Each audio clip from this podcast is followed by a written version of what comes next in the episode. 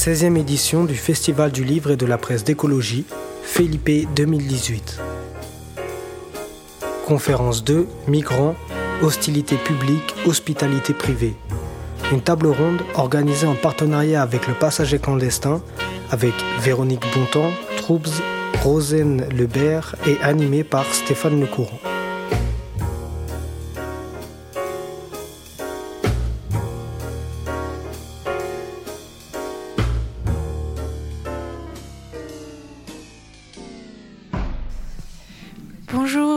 Ceux que j'ai pas dit bonjour.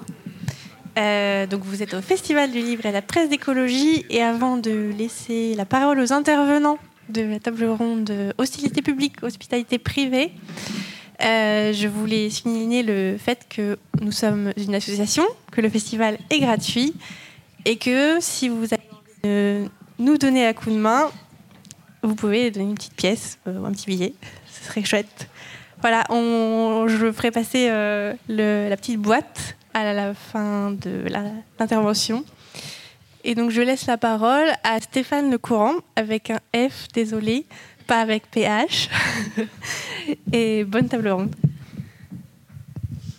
Alors merci beaucoup. Donc pour le FLPH, c'est pas si grave. hein.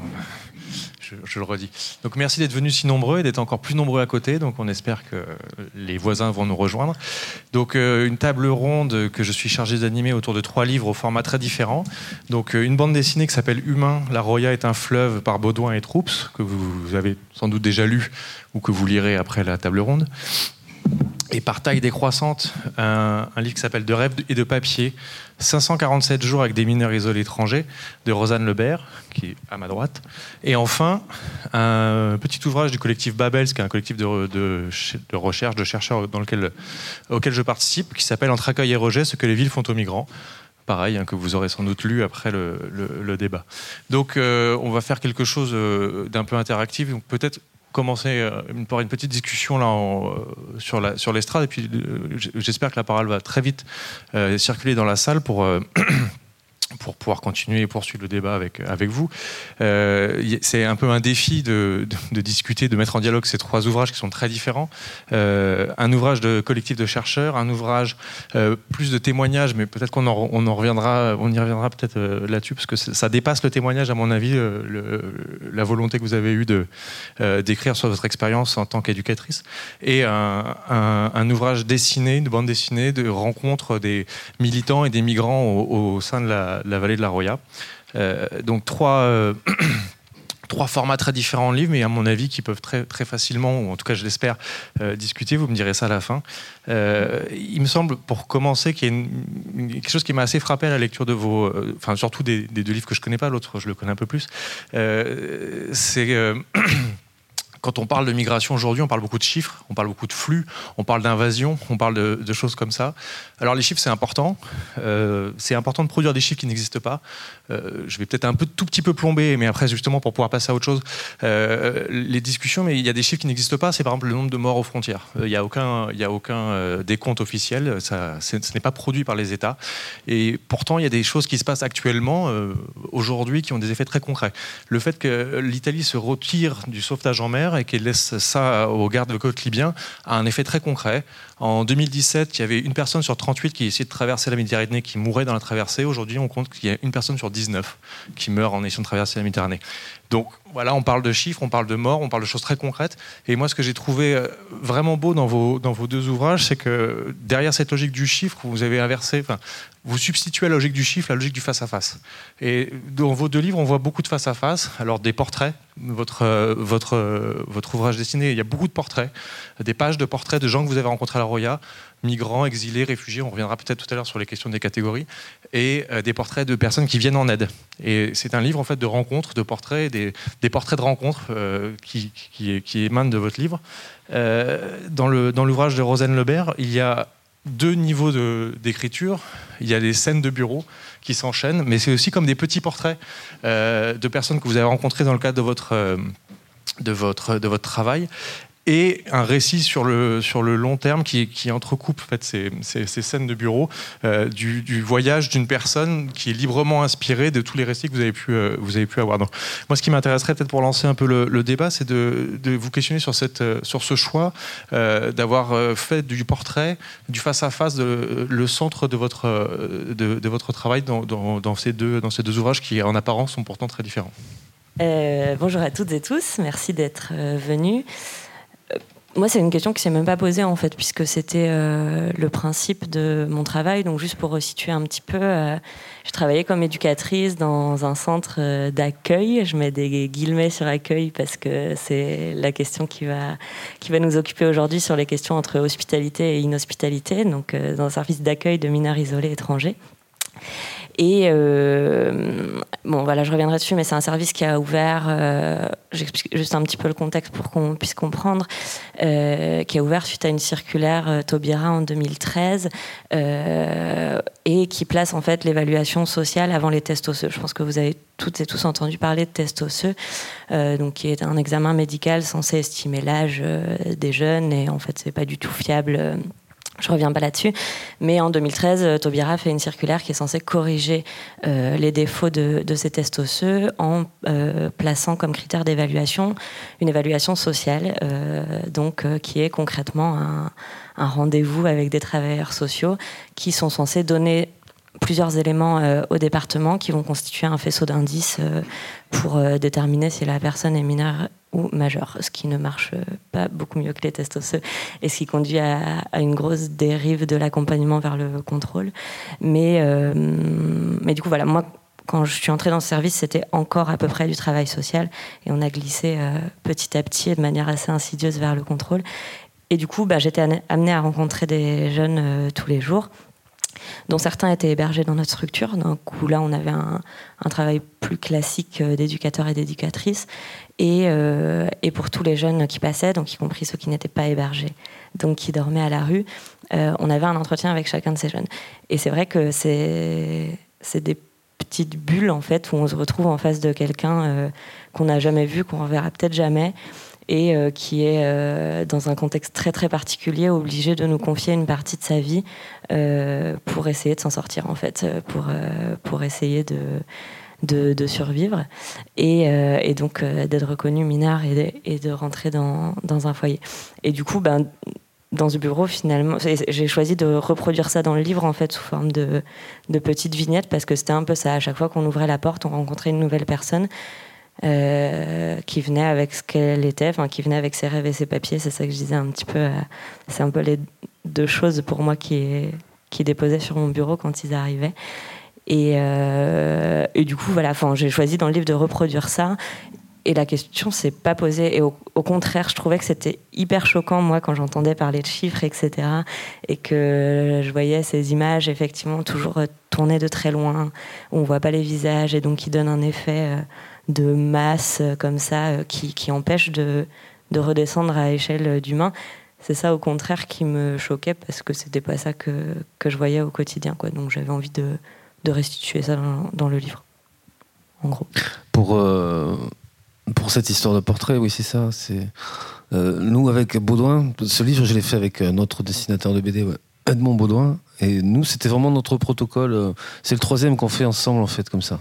Le premier, on l'avait fait sur la frontière mexicaine avec les États-Unis, Mexique-États-Unis, à Ciudad de Juárez, qui est une ville très compliquée aussi. Donc, euh, et là, on, va vers les gens et en fait, on fait des portraits des gens et on leur donne le dessin, en fait. Enfin, on prend une photo du dessin, en fait, avant de leur donner. Et en échange de ce cadeau, on leur pose une question. Alors, quand on était au Mexique, on leur, demandait euh, quel est votre rêve, en fait, tout simplement.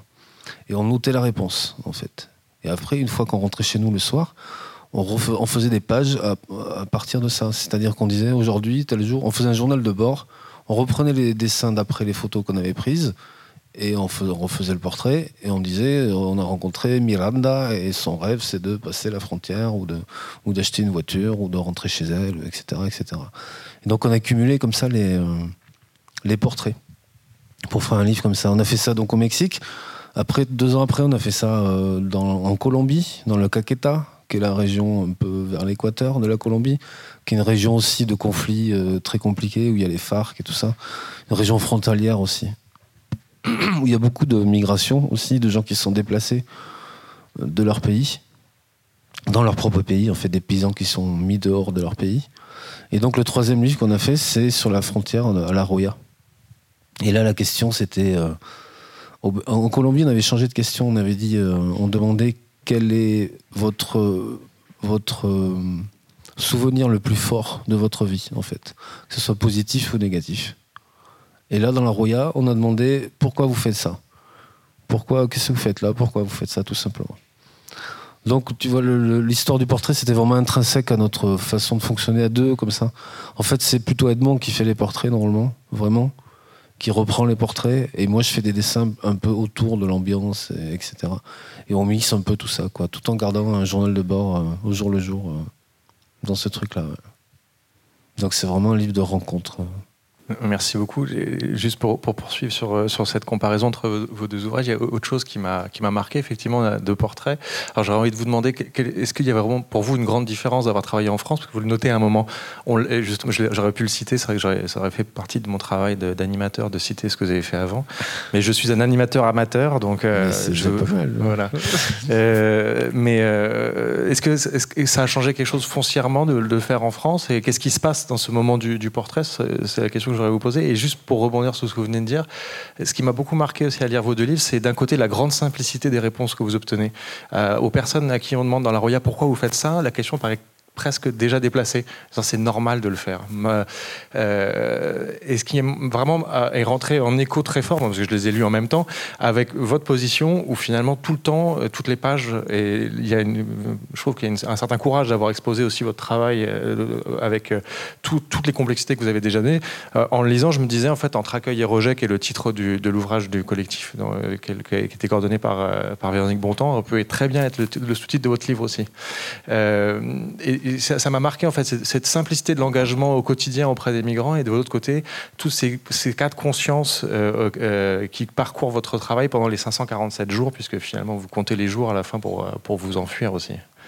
Pour reprendre le mot de Le Clésio dans, le dans le début, dans l'introduction, vous aussi vous êtes une fugitive finalement à la fin du, à la fin du, de votre travail. Oui, bah c'est hyper complexe et c'est marrant parce que dans dans les rencontres, euh, souvent, euh, quand il y a des, bénévoles qui accompagnent les mineurs isolés euh, étrangers à l'extérieur, qui ont une vision très négative, et je peux tout à fait le, le comprendre des personnes qui sont à l'intérieur. Et en fait, c'est jamais aussi simple que ça, c'est jamais tout blanc, tout noir. Et je pense que à l'intérieur, il y a aussi beaucoup de gens qui essayent de jouer sur leur marge de manœuvre euh, et de, de, corriger ou en tout cas d'arrondir les angles d'un système extrêmement violent. Enfin, moi, c'est une question que je me suis toujours posée. Euh, si c'était pas des travailleurs sociaux qui faisaient ces entretiens-là, ça serait probablement des flics. Et, et du coup, euh, qu'est-ce qu'on fait Est-ce que est-ce qu'on fait du moins pire ou est-ce que euh, n'accepte plus de participer à ça et, donc on, se retire tous? C'est vraiment complexe et comme comme je vous disais au début, ça vient de manière très insidieuse. Enfin, moi, quand je suis rentrée en poste, euh, la fiche de poste était vraiment éducatrice dans un service d'accueil pour mineurs non accompagnés. J'avais pas du tout, du tout, du tout anticipé tout ce ce cadre administratif euh, qui venait autour. Euh, et, donc, au début, mon job, pour moi, c'était vraiment d'accompagner les jeunes pour convaincre le département qu'ils étaient mineurs. Et, et petit à petit, euh, à force d'appels du département qui nous disent euh, non mais quand même, euh, là il, nous faudrait des, indications sur son apparence physique et puis là mais quand même il s'est gouré dans la date, il faut quand même le signaler et ça veut dire forcément qu'il ment. Et donc petit à petit comme ça on arrive, on glisse de, de la co-construction avec le jeune de son dossier pour le défendre face au département à euh, une position où on, nous demande de, contrôler qui sont légitimes d'être là, parce que c'est ce qui traverse aussi l'accueil des personnes étrangères en France en général, c'est qui est légitime et qui ne l'est pas. Et donc on a construit euh, la catégorie des bons migrants, euh, réfugiés ou, ou, mineurs isolés, et en creux, tous ceux qui ne sont pas dans cette catégorie deviennent des mauvais migrants. Alors que, enfin, je pense que quand on a le le courage et l'idée euh, folle de se lancer là-dedans, on est légitime de toute façon en fait. Et la question, elle devrait même pas se poser quand quelqu'un fait ce choix-là et se met en danger euh, comme ça. Et ça rejoint ce que vous disiez, c'est ça fait partie de sa normalité. Il n'y avait pas d'autre solution que de le faire pour X raisons et je m'en fous et j'ai pas à le juger. Euh, quelqu'un qui se met en danger comme ça est forcément légitime dans ses choix. Quoi. Je pense c'est exactement ce qu'on voyait aussi dans la Roya. On a beaucoup. Euh, vu qu'on était en France, justement, c'était plus facile de discuter avec les gens. Évidemment, on parle un petit peu espagnol, mais pas, pas si bien que ça. Et du coup, on a beaucoup eu accès aux gens qui aident, justement des gens de l'association des Rouillas citoyennes et tout ça. Des gens qui sont au-delà de Cédric Héroux, qui chapeautent un peu tout ça, qui sont tout autour. Cédric, c'est juste le, côté médiatique de la chose, mais il y a une organisation euh, extraordinaire derrière. Il y a des dons qui sont faits, il faut transporter du matériel. À l'époque, on était, donc en juillet 2017, ils distribuaient 800 repas à Vintimille, quoi, tous les jours. quoi tous les jours. Enfin, il y avait des associations italiennes qui reprenaient le relais euh, deux, trois fois par semaine peut-être, mais c'était deux fois par jour, 800 repas, quoi. Donc c'est énorme, quoi. Il faut des stocks et des choses comme ça, quoi. Et effectivement, ces gens-là, ils se posent même pas la question, quoi. Il y a des gens en danger, point. Euh, il faut les aider, euh, c'est tout. Personne le fait, il faut le faire, quoi. C'est aussi simple que ça. Et ça a été, ça a été ça tout le temps, quoi. le bon sens, quoi, humain. Merci. Non, mais moi, je trouve que ça, ça, ça, ça, ressort très fort, en fait de votre, de votre ouvrage, cette espèce de, c'est naturel de venir en, aide à, des personnes qui passent en bas de chez nous dans cette. Mais bien sûr, et c'est ce qui fait toute la différence euh, entre les chiffres, comme vous disiez, mm. et, dès qu'on met des visages, dès qu'on discute avec les gens, c'est carrément autre chose, quoi. C'est mm. tout complètement différent. C'est pour ça qu'il faut donner la parole aux gens comme ça. Moi, je trouve que ça, renvoie à une, une, question, parce qu'on va quand même inclure Véronique dans la discussion, parce que sinon elle va avoir l'impression d'être venue un samedi pour rien, alors qu'en plus il faisait beau. Euh, étrangement beau. Euh, ça pose la question de l'échelle de l'intervention et de l'engagement. Et, euh, quand je parle d'engagement, je, pense que ça inclut à la fois, à la fois les, les, personnes engagées que vous avez pu rencontrer sur vos différents terrains, mais aussi votre propre engagement d'avoir choisi d'écrire et de produire un, un livre sur, sur ces Donc moi, c'est une question que j'aimerais vous poser et, poser à, Véronique aussi, parce que Véronique Bontemps a commencé par travailler en Palestine pendant des années. Euh, fait une thèse. Je, continue. Hein. Oui, voilà. c'est son premier terrain de recherche. Et puis, il euh, y, a, euh, la question de l'engagement, c'est aussi la question de l'engagement sur la recherche. Qu'est-ce qui fait qu'à un moment, on se dit, ben, il, se passe aussi des choses à côté de chez moi et je veux produire du, des connaissances dessus. Donc, ça, c'est peut-être une question plus individuelle, mais peut-être de manière plus générale, la question du aujourd'hui à quelle échelle se joue la question de l'hospitalité et de l'hostilité? Euh, Le titre a l'air de donner la réponse, hein, une, hostilité euh, publique, une hostilité étatique, euh, qu'on ressent très fortement en lisant votre livre. En fait, on sent les injonctions, on voit les, figures des policiers. Enfin, bon, c'est plus nuancé que ça. Il y a des policiers qui sont plus ou moins sympathiques, mais malgré tout, on sent qu'il y a une pression d'un cadre administratif très rigide. Et puis, on voit que derrière, bah, comme vous venez de le dire, des gens qui essaient de se démener dedans. il y a Mireille, Delmas-Marty, qui est au Collège de France, a, récemment écrit un certain nombre de tribunes expliquant que la question de la gouvernance des migrations ne peut se faire qu'à un niveau supra-étatique. Euh, on ne peut penser les migrations aujourd'hui que, comme pour penser le climat ou le GIEC, ça se passe au-dessus des, logiques nationales.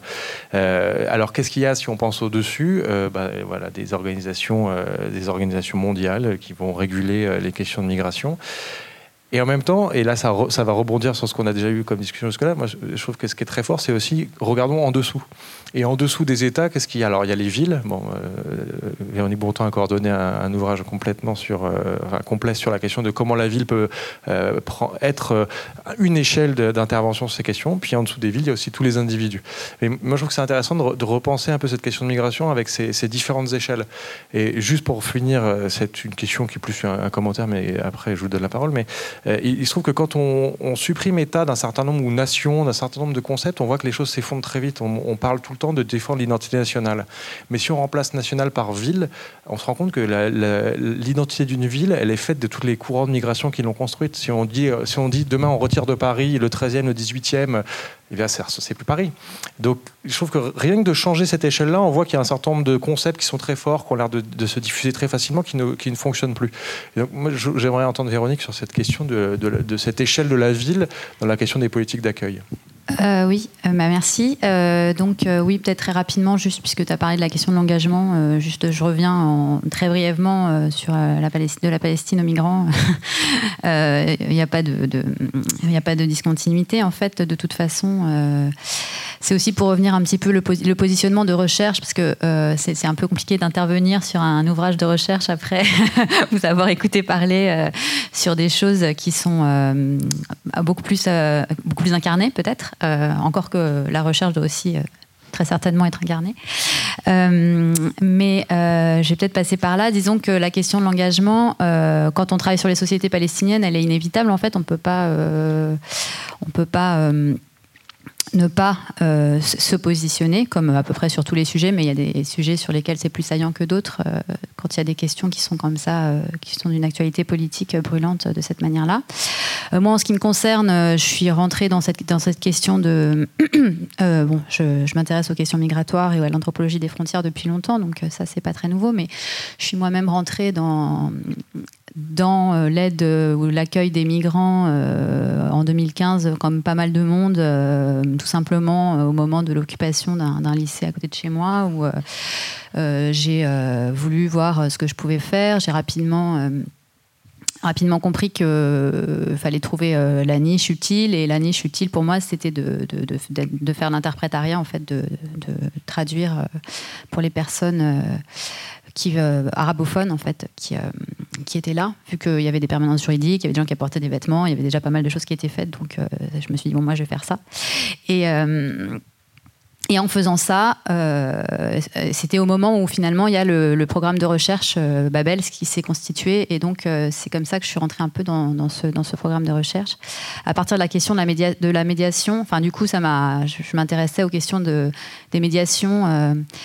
Euh, notamment linguistique entre, euh, entre les, migrants et, euh, et, puis les instances administratives et d'ailleurs associatives auxquelles ils sont confrontés, puisqu'on a cette cette aberration que les, si on pense euh, ne serait-ce qu'au, droit d'asile, la demande d'asile se fait entièrement en français. Donc, des gens qui viennent d'arriver, qui par définition ne, parlent pas français, euh, qui sont confrontés euh, à un système administratif qui déjà pour nous, Français vivant en France, est un casse-tête quotidien.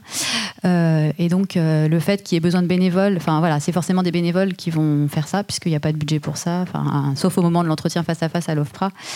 Donc, donc je, suis rentrée là-dedans. Et puis finalement, alors maintenant, pour en revenir un petit peu plus euh, euh, à l'ouvrage sur les villes, bon, c'est un, ouvrage que j'ai coordonné avec deux autres personnes, Sarah Mazouz et Shora Makaremi, qui sont aussi chercheurs au CNRS. et qui s'inscrit donc dans une série de, petits livres voilà, de la collection Bibliothèque des frontières aux passagers clandestins. Euh, sur des thématiques qui, euh, qui sont en lien avec euh, les migrations globalement vers l'Europe, mais pas uniquement. Et la question des, frontières et des villes frontières et de la duplication des frontières dans les trajectoires. Donc Stéphane a parlé des morts aux frontières tout à l'heure, qui est le premier livre de la collection Babel. Si on a eu un deuxième sur l'encampement, euh, qui s'appelle De Lesbos à Calais, comment l'Europe fabrique des camps. Et celui-là, c'est le troisième, euh, volume, donc qui interroge un peu euh, l'échelle de la ville dans l'accueil des migrants. Alors, l'intérêt, en fait, cette histoire d'échelle municipale, la question qui s'est posée, c'était déjà, c'est un constat très concret, c'était que au bout du compte, alors, alors même que c'est l'État, les États, les pays en France à travers la préfecture qui, qui attribue les droits euh, aux personnes en situation de migration, notamment le droit d'asile, euh, c'est la question de l'accueil et notamment de l'hébergement, euh, de la prise en charge de ces personnes se fait au niveau, au niveau des villes en fait. et donc, c'est dans, dans, ces endroits-là que se pose très concrètement la question de l'accueil ou du rejet dans un contexte où, en Europe, globalement, on est dans un contexte de fermeture des frontières et de, d'hostilité euh, caractérisée. Euh, et donc, l'ouvrage, en fait, essaye donc de prendre les choses à partir de l'échelle municipale, mais évidemment en replaçant les villes chaque fois dans un contexte national et en envisageant également l'aspect européen, on va dire un peu supra-étatique, c'est-à-dire comment ces trois échelles dialoguent. Alors, la première chose qu'on peut dire, c'est que la question de l'échelle municipale, ça pose la question de la dimension euh, de la ville comme, euh, de la ville comme, euh, comme acteur, comme actrice de l'accueil. ça, ça, ça renvoie aux politiques municipales elles-mêmes, c'est-à-dire dans quelle mesure, la question qu'on peut se poser, c'est dans quelle mesure les villes peuvent euh, éventuellement représenter un contre-pouvoir par rapport euh, aux, prérogatives de l'État euh, Peuvent-elles peuvent mettre en, place des politiques municipales À quelles conditions Comment Etc. Une autre dimension, c'est la question de de, effectivement de l'échelle d'action, c'est-à-dire comment se passent euh, les interactions euh, en ville, donc entre les personnes euh, en situation de migration et les habitants installés qui vont rencontrer. Euh, et c'est une manière de, repenser euh, la question de la frontière hein, hors, de ces définitions étatiques. Finalement, la frontière va être transportée avec les, personnes en situation de migration. Elles vont la porter avec elles et euh, elles vont. et c'est ça qui va aussi déterminer leur rapport avec les habitants installés. Et enfin, une troisième dimension, c'est effectivement les villes comme lieu et comme espace avec des histoires. Et ça, ça renvoie à ce que tu disais tout à l'heure sur la question de l'identité nationale. Si on pense à l'identité d'une ville, on va tout de suite penser à des quartiers qui ont des histoires particulières souvent des histoires de, migration euh, antérieure d'ailleurs. Euh, et euh, qui vont en fait déterminer en grande partie la manière dont les populations vont accueillir ou rejeter, ou les deux, euh, parce que c'est souvent euh, plus complexe que ça, euh, les, les, personnes en situation de migration. Donc pour faire ça, on s'est, en fait, on, a décidé de, donc de se situer à une échelle européenne, puisque le, continent européen est l'une des destinations majeures des migrations actuelles en comparant en fait la situation euh, dans un certain nombre de villes qui se situent dans des cadres étatiques différents. Donc euh, il y a Paris, euh, gros morceau sur Paris. Il y a Berlin, puisque la, la situation en Allemagne s'est présentée différemment au moment de, la dite crise migratoire de 2015, enfin, que nous on préfère appeler crise des politiques migratoires, mais euh, ou crise des politiques d'accueil, euh, la situation s'est posée un petit peu différemment. Euh, donc il y a un chapitre qui parle du Danemark, de Copenhague. et puis il y a un chapitre qui traite d'Istanbul, puisqu'on a décidé d'inclure Istanbul dans l'Europe, pour des raisons sur lesquelles je pourrais revenir tout à l'heure. Euh, mais notamment, euh, enfin, je peux le dire tout de suite, euh, enfin, à cause de l'importance des flux migratoires, de toute façon déjà vers, vers, cette, vers cette ville et notamment des populations syriennes pour le coup. Et puis également, puisque la Turquie est liée à l'Europe par ces fameux accords de renvoi qui sont censés renvoyer les migrants dans un pays dit sûr. voilà qui ont été mis en application après de manière euh, variable. Et enfin, euh, il y a un chapitre sur, euh, sur des petites villes de France et sur la manière en fait dont pouvait se passer l'accueil à des échelles plus micro-locales, donc en dehors du gros bloc Paris-Berlin qui sont vraiment les capitales. Il y a des passages sur des villes françaises et quelques encadrés sur des petites villes frontalières où là, on essaye de décrire et d'analyser euh, comment finalement euh, l'accueil se déroule quand il se fonde sur euh, quelque chose de plus micro-local avec des, des, populations plus réduites et, souvent ça peut mieux se passer. On, rediscuter, on pourrait rediscuter de ça après. la dernière chose que je voulais dire avant de, de finir, c'est que ces livres, donc ces petits livres qui sont signés par le collectif Babels, euh, sont souvent le produit de, discussions en amont qu'on a eues euh, dans le programme, euh, dans des ateliers qu'on a, qu'on a appelés des ateliers d'anthropologie publique. qui sont en fait des rencontres à la fois entre les différents chercheurs qui travaillent sur les thématiques des migrations, mais aussi avec des, associations, des, des, types de collectifs, des, acteurs de la société civile, comme on dit, et que c'est le fruit de ces discussions qui, euh, qui euh, enfin, les ouvrages sont en partie euh, le fruit d'une production de savoir qu'on espère avoir un coup construit un peu, voilà, pas depuis notre chaire de recherche, mais aussi avec les personnes concernées.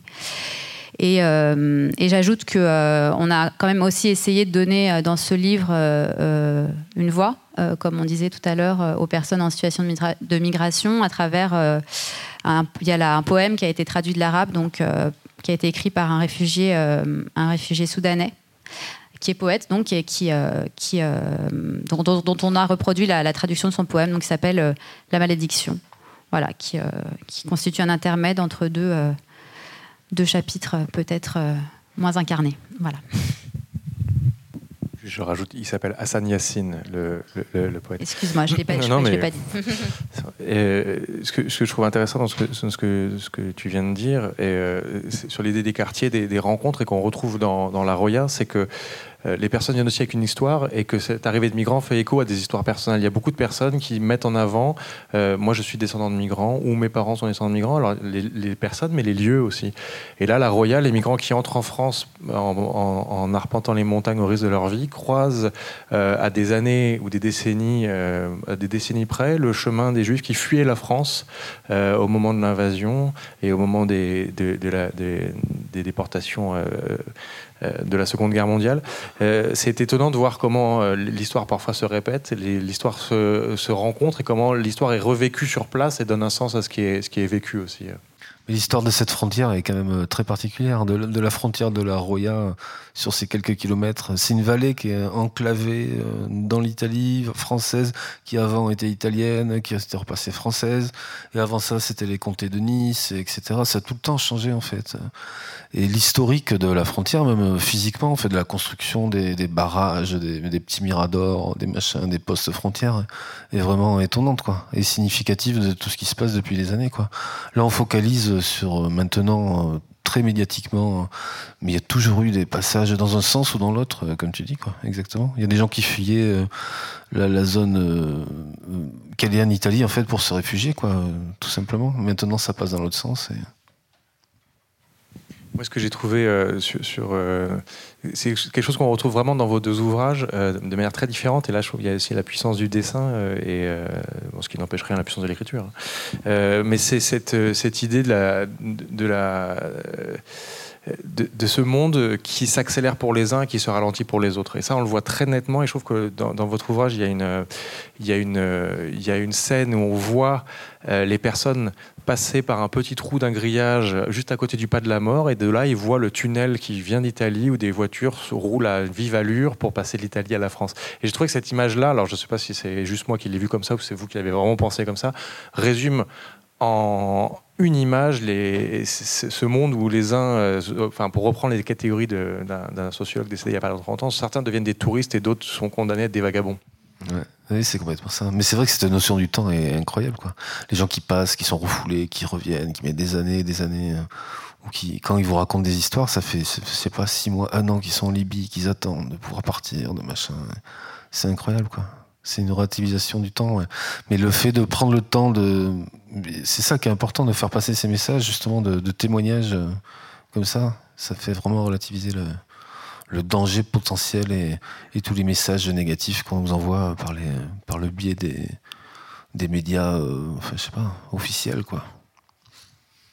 Je trouve que là, dans cette question du temps, il y a aussi un, une forme de transformation de la frontière, concrètement, qu'on est en train, auquel on est en train d'assister. Parce que tout le monde arrive au constat, et c'est vraiment présent dans tous les livres, et c'est très présent dans le livre de Rosen Lebert, de dire c'est aberrant, en fait, ce système, puisque les gens viennent quand même. Même s'ils savent qu'ils peuvent mourir, ils viennent quand même. Alors que fait cette politique? Elle transforme les frontières, les frontières physiques, les frontières géographiques en des frontières temporelles. En fait, on, ralentit, on englue, euh, on les englue avant d'arriver en Europe, on les englue en Europe. Et c'est une impression que j'ai eue à, la lecture de votre livre, et ça va me permettre de citer un, ami à moi qui est passé par vos, par vos services, enfin pas directement le, vôtre, mais... Et je trouve qu'il y a une continuité euh, entre ce qui est vécu et il y a tout le récit que vous faites au long de votre livre. C'est pour ça que je dis que ça dépasse la question du témoignage en introduction, c'est que vous, prenez aussi le parti de, raconter l'histoire comme si vous étiez, euh, enfin vous mettez dans la peau de quelqu'un qui a fait le voyage à partir des, différents récits. Donc, je trouve que c'est intéressant de savoir à quel moment vous avez fait ce pari d'écriture euh, et en même temps de voir comment il y a une continuité de la violence. Euh, le, les récits de, de, migration à travers le désert, la mer sont pétris de violence. Et en même temps, on se rend compte que face à l'administration française, la violence est là et prend une autre forme. Et donc, je vais citer mon ami Asana euh, Ongoiba, qui m'a dit En Afrique, on te tape avec un bâton, ici, on te tape avec un bic. Et je trouve que c'est assez parlant en fait sur, euh, comment l'administration. Bon, on pourrait citer aussi Gérald Noiriel hein, qui dit euh, on a remplacé les fusils par les dossiers pour traiter les questions de migration. Oui, oui bah, cette question du temps, elle est, elle est vraiment super importante. Et justement, donc, euh, moi j'ai commencé à écrire le livre en écrivant tout ce qui s'était passé dans le bureau. Et, et, donc avec la même violence que celle avec laquelle je l'ai vécu et les jeunes l'ont vécu, de, ce temps très rapide justement pour euh, résumer toute une partie de leur vie et notamment euh, la partie euh, hyper traumatique du parcours migratoire. Et, et donc en fait, j'ai réfléchi et je me suis dit que une des solutions finalement pour restituer ce temps très long du voyage confronté à ce temps très court de la restitution devant l'administration, il fallait que je déroule un voyage d'un jeune et que du coup, grâce à, à ce déroulé du voyage d'un jeune, on puisse comprendre que tous les autres, finalement, ils ont un voyage extrêmement similaire. Donc tous les autres qu'on voit dans le bureau et dont on n'a pas le temps de, de détailler l'histoire, ils ont une histoire aussi longue finalement que, que celle de Soulet, donc euh, le, personnage euh, que, dont j'ai choisi de raconter l'histoire un, peu plus. Et donc finalement qu'on, que Soulet soit un peu le porte-parole de, de, tous les autres euh, en emmenant le lecteur à voyager un peu plus à ses côtés. Et c'était vraiment ça, c'était cette question du temps de, bah, de l'extrême violence d'avoir passé tout ce temps avant d'arriver ici et après de jouer sa vie sur un entretien d'une heure. Euh, c'est la même chose pour les demandeurs d'asile, hein, du coup, mais il y a, y a, une violence extrême dans ce, ce temps de voyage, ce temps d'attente de la procédure. Et après, tout qui se joue sur un temps hyper court, que ce soit donc euh, l'entretien pour les mineurs ou les demandeurs d'asile, ou la réponse qui tombe d'un coup et, et du coup, euh, après la violence du parcours migratoire, il y a vraiment cette violence du parcours administratif euh, qui n'est pas du tout le même type de violence, mais euh, qui, je pense, s'exerce souvent à la même échelle. Enfin, en tout cas, c'est ce que les gens que j'ai rencontrés m'ont dit, que, c'était presque pire parfois ce qui se passait en France que ce qu'ils avaient vécu sur la route. Rajoutant à ça que sur la route, il y a toujours un but, on avance toujours, on passe des frontières, on, on, court vers l'avant et là on arrive en France et boum, plus rien. Et, voilà, le temps s'arrête et on a juste cette épée Damoclès au-dessus de la tête de quand est-ce que va tomber la décision de l'administration. Et on n'est plus maître en fait de, nous-mêmes. Donc même sur le parcours, euh, il y a les passeurs, etc. Et les gens sont jamais totalement maîtres euh, d'eux-mêmes, mais il y a quand même... Euh, c'est eux qui ont qu'on fait cette décision, qui avancent, qui font des choix stratégiques euh, au niveau des frontières, par où passer, etc. Donc l'individu n'est pas totalement nié. Autant, je pense, euh, qu'une fois arrivé devant l'administration, où là, euh, on ne peut plus rien faire qu'attendre que quelqu'un qui ne nous connaît pas décide de notre sort. Et ça, c'est hyper violent, je trouve. C'est même très contre-productif en fait. C'est vraiment ça, les, témoignages comme ça, quoi. C'est fou. Parce qu'ils n'ont pas le droit de travailler, ils ont on, les, bloque dans un endroit, ils n'ont pas le droit de bouger. Ils ont beaucoup de mal à apprendre le français, c'est pas évident s'il n'y a pas d'association qui vient les aider et tout ça. Et du coup, mais toute cette énergie qu'ils ont, toute cette envie de, vouloir euh, faire quelque chose est complètement euh, mise à mal, quoi. C'est incroyable. Hein. Et ça, on l'a vu aussi directement. Euh, voilà, avec la, nous, la préfecture les bloquait, en fait. Euh, et on avait un mal fou à les amener, en fait, à Nice, juste là, pour faire des demandes de papier tout ça. C'était complètement dingue, quoi. Alors que c'est la loi qu'il faudrait appliquer, tout simplement. Euh, oui, bah, euh, c'est effectivement l'une de, des questions qu'on essaye de travailler, enfin, sa dimension temporelle, ce que montre un petit peu le chapitre sur Paris dans, le, dans le livre sur la ville et les migrants, puisque dans le contexte français, en effet, tous les droits, tous les droits euh, des personnes en situation de migration sont suspendus à la demande d'asile, en fait. Hein. Donc, euh, pour, pour, pouvoir avoir le droit de. enfin, tous les droits, et, et, en même, temps, ça enlève un certain nombre de droits. C'est-à-dire, euh, pour avoir le droit d'avoir éventuellement une place en hébergement très aléatoire, il faut être demandeur d'asile. pour avoir le droit à une allocation un peu ridicule, il faut être demandeur d'asile. pour avoir le droit à une protection médicale, ce genre de choses. Pareil, tout, est suspendu à la demande d'asile. Euh, qui, et, tout, et dans le même temps, quand on est demandeur d'asile, on ne peut pas travailler. Euh, et par ailleurs, la demande d'asile, comme euh, bah, ça a été rappelé, c'est une, procédure qui à la fois, il y a cette, tension entre un temps d'attente extrêmement long, même si les procédures ont été accélérées, etc. Mais enfin, ça reste rien que en fait, rien que pour déposer une demande d'asile, ça prend déjà beaucoup de temps. Et donc, le fait de pouvoir poser une demande d'asile pose des questions déjà très concrètes euh, d'installation, d'hébergement, de logement.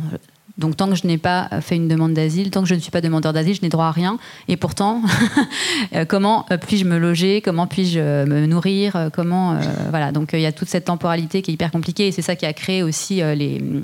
Enfin, c'est entre autres ce qui explique la dynamique des campements qui, sont installés à côté de, de France d'asile pour pour euh, essayer d'organiser de, des, réseaux de solidarité.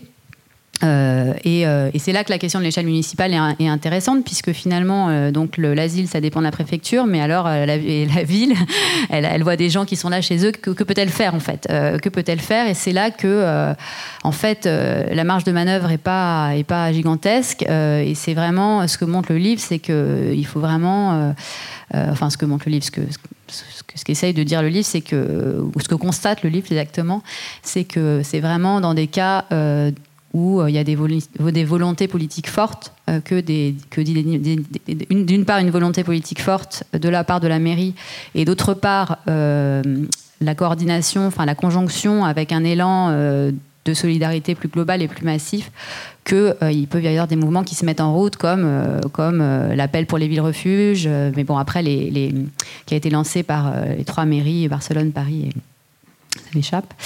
et, mais les résultats sont, sont, incertains, puisque de toute façon, la, la, mairie peut faire des choses, mais c'est la police qui évacue, quoi. Et la police, c'est l'État. Donc voilà.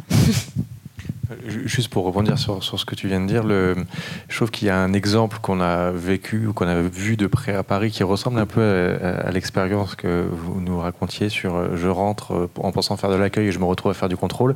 Euh, le centre de premier accueil de la porte de la Chapelle qui était présenté comme le centre qui permettrait aux migrants de ne pas dormir à la rue, c'est très rapidement devenu le lieu où se fait le tri justement entre les bons et les mauvais migrants et qui organise les expulsions, ce qui n'était pas tout à fait la, chose au début. On voit comment on est dans des frontières très très minces entre assistance-contrôle, entre accueil-rejet, et qu'en fait, on peut basculer euh, à titre individuel, à titre collectif, euh, euh, très rapidement de l'un à l'autre.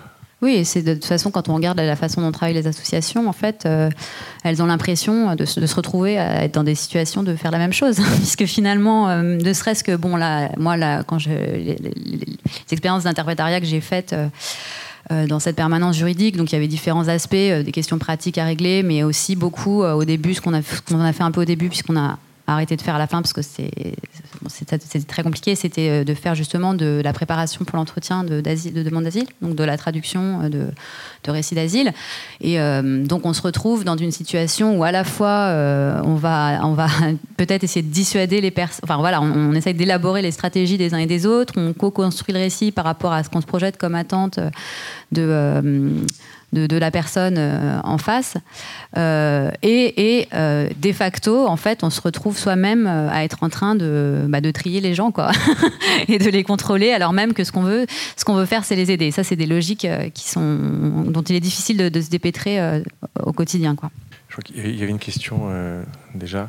un peu pour, pour revenir dans le thème de l'écologie humaine, en quelque sorte, quoi. Euh, moi, je, vous en avez pas tellement parlé, mais je, trouve c'est intéressant de, voir comment euh, le système dans lequel on est, il va, il va, c'est comme le, c'est comme le capitalisme, quoi. On aide, on aide ceux qui en ont le moins besoin, et on exclut ceux qui ont le plus besoin d'aide, quoi. Et là, euh, pour les réfugiés, c'est flagrant, puisque pour être, pour avoir le statut de réfugié, il faut pouvoir prouver qu'on est en danger et, ceux qui ont le moins, le moins de possibilités de prouver, ceux qui sont vraiment partis euh, euh, euh, de façon dramatique, quoi. Ils n'ont pas eu besoin de, le temps d'avoir des preuves qu'ils sont réfugiés, quoi, qu'ils sont en danger dans leur pays. Enfin voilà, vous voyez ce que je veux dire. C'est vraiment une contradiction énorme. C'est exactement le contraire de ce qu'il faudrait. On aide, ceux, on aide ceux qui ont le moins besoin d'être aidés et on exclut ceux qui en ont le plus besoin, quoi. Et c'est comme le capitalisme, on aide ceux qui ont le plus d'argent. Les riches, en ce moment, on les aide, ils sont financés à fond, à mort, ils payent le moins d'impôts que les autres, etc. Enfin voilà, on est un système, tout est pareil, quoi. Oui, je, enfin, oui, bah, de toute façon, tout ça, ça marche un petit peu ensemble. Hein. Euh, ça va avec la fermeture des frontières euh, pour certaines personnes et l'ouverture pour le reste, enfin, pour les capitaux, pour les flux, etc. Euh, juste un petit, un petit, puisque on évoquait cette question du, du droit d'asile et du statut de réfugié, je voulais signaler aussi que c'est justement un, des gros problèmes, c'est la manière dont on détermine euh, le, droit des personnes à résider et à s'installer sur le sol français. Donc en fait, euh, ici en France, euh, en Europe, dans d'autres pays, ça peut se passer un petit peu différemment. Mais bon, si on pense à l'exemple de la France, effectivement, de toute façon, le gouvernement et, les gouvernements précédents sont toujours dans une logique de tri. Oui à l'humanitaire et aux personnes qui sont en danger de mort dans leur pays, non aux migrations économiques. Ce qui revient en gros à dire, euh, si vous risquez de vous prendre une balle, euh, enfin, si on veut vraiment vous mettre une balle dans la tête, vous avez le droit de venir ici, mais si vous risquez de mourir de faim chez vous, euh, bah, on n'est plus, plus concerné, quoi. Donc, c'est, voilà, donc, c'est cette espèce de. Et ça, ça pose une question un peu. Une question plus. générale, qui est celle de, de, la perception uniquement humanitaire, en fait, de, de l'accueil des personnes en situation de migration. Donc, euh, c'est-à-dire qu'une perception qui se voudrait humanitaire, disons voilà, on accueille les gens qui sont en danger, euh, on verse, euh, on peut, enfin, ça peut éventuellement verser dans une dépolitisation aussi des causes de la migration et de la responsabilité européenne dans ce qui pousse ces gens aux migrations. Il y a un chapitre dans le livre qui traite justement d'une association au Danemark qui s'appelle les voisins bienveillants, les, gentils voisins, euh, qui en fait, euh, un collectif de personnes euh, qui se sont, qui ont décidé, voilà, d'accueillir des migrants pour des raisons qui eux-mêmes se veulent, apolitiques en fait, uniquement pour des raisons humaines, de personne à personne, etc. Et puis le, chapitre montre bien à la fois comment ça a suscité un élan collectif, mais qu'en même temps, euh, cette manière de dépolitiser les, les, questions migratoires, en fait, euh, avait ses limites et que ça pouvait poser un certain nombre d'autres problèmes au bout du compte. Moi, il me semble, pour, pour, poursuivre la réponse à votre question et surtout pour vous donner la parole, il y a une phrase qui a fait beaucoup de mal en fait à la, réflexion sur la migration, c'est la phrase de Rocard sur la misère du monde. On la retrouve dans vos deux ouvrages et, euh, pas que dans vos deux ouvrages, on la retrouve un peu partout euh, comme une sorte de justificatif, de bon sens. Euh, elle a été déjà démontée un certain nombre de fois par des intellectuels, mais dans votre livre vous le dites bien, c'est pas la misère du monde qu'on accueille. Déjà, qui est ce on? Enfin, je vais pas reprendre tout ce passage qui se passe le jour de l'anniversaire de votre frère, si je me souviens bien. Mais euh, c'est pas la misère du monde qui arrive en France, parce que la misère du monde, elle peut pas venir en France déjà. Donc ceux qui viennent, c'est ceux qui ont déjà les moyens de venir. Et il faut se rappeler que euh, euh là, vous citez euh, un certain nombre de chiffres dans l'ouvrage, dans 7000 euros pour payer la, la, traversée au total. Et là, il y a un effet très concret en fait du renforcement des politiques. Euh, moi, il se trouve que j'ai travaillé aussi sur ces questions-là, et à 10 ans d'écart, pour le même prix, quelqu'un prenait l'avion à Bamako, arrivait à Paris, et 10 ans plus tard, pour 3500 euros, il monte dans un bateau de fortune en Libye. Euh, qu'est-ce qui a fait monter les prix? C'est pas les passeurs, c'est les politiques européennes. C'est les politiques qui créent un business à la frontière.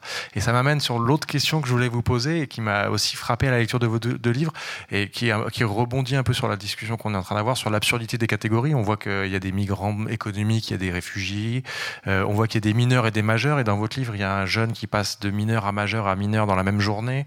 On voit que ça se joue à très peu de choses. Euh, on voit que certains préfèrent faire des petits délits pour être accueillis par la PJJ plutôt que de rester dans vos services parce que c'est plus rapide. On voit vraiment, on est dans un jeu où là maintenant on affronte l'administration. Mais je trouve qu'il y avait une autre figure, moi, qui m'intéressait à, questionner, qui revient à la question de l'engagement qu'on vient d'avoir, qui était celle du passeur.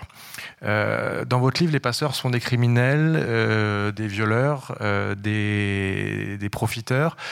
Et en fait, on voit qu'il y a d'autres genres de passeurs aussi. Il y a des gens qui font passer les frontières euh, à la Roya. Il y a des gens qui font passer les frontières entre le Danemark et la Suède, qui risquent leur, euh, qui risquent concrètement, euh, qui se mettent en danger. on ne peut pas comparer les, dangers, mais qui se mettent en danger, qui, qui, passent à la désobéissance civile aussi pour pour aider les migrants. Et en fait, on se rend compte qu'on est dans un, on est dans un moment où les, les, catégories sont violentes, absurdes et ambivalentes. Et je trouve que. Ça se voit dans vos deux, dans vos deux ouvrages.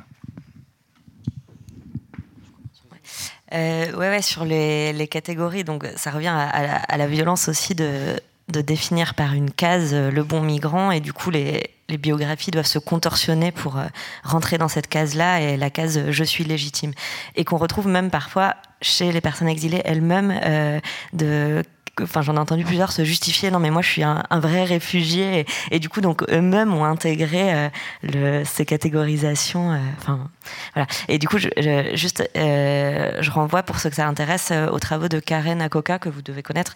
Donc je vais essayer de, pas trop enfin de bien vous vulgariser ce que ce que moi elle m'avait transmis. Mais elle expliquait qu'au moment de la, négociation de, la convention de Genève il y avait un peu deux blocs idéologiques qui s'affrontaient qui étaient celui du bloc soviétique, euh, comme quoi la, violence économique était plus forte que la violence politique, que c'était plus grave d'être en situation de violence économique qu'en situation de violence politique. Et du côté occidental, euh, c'était l'inverse, que c'était plus grave d'être en situation de violence politique, de ne pas avoir de droit, de ne pas avoir le, droit de, s'exprimer, etc. Et que c'était moins grave d'être en situation de, de violence économique.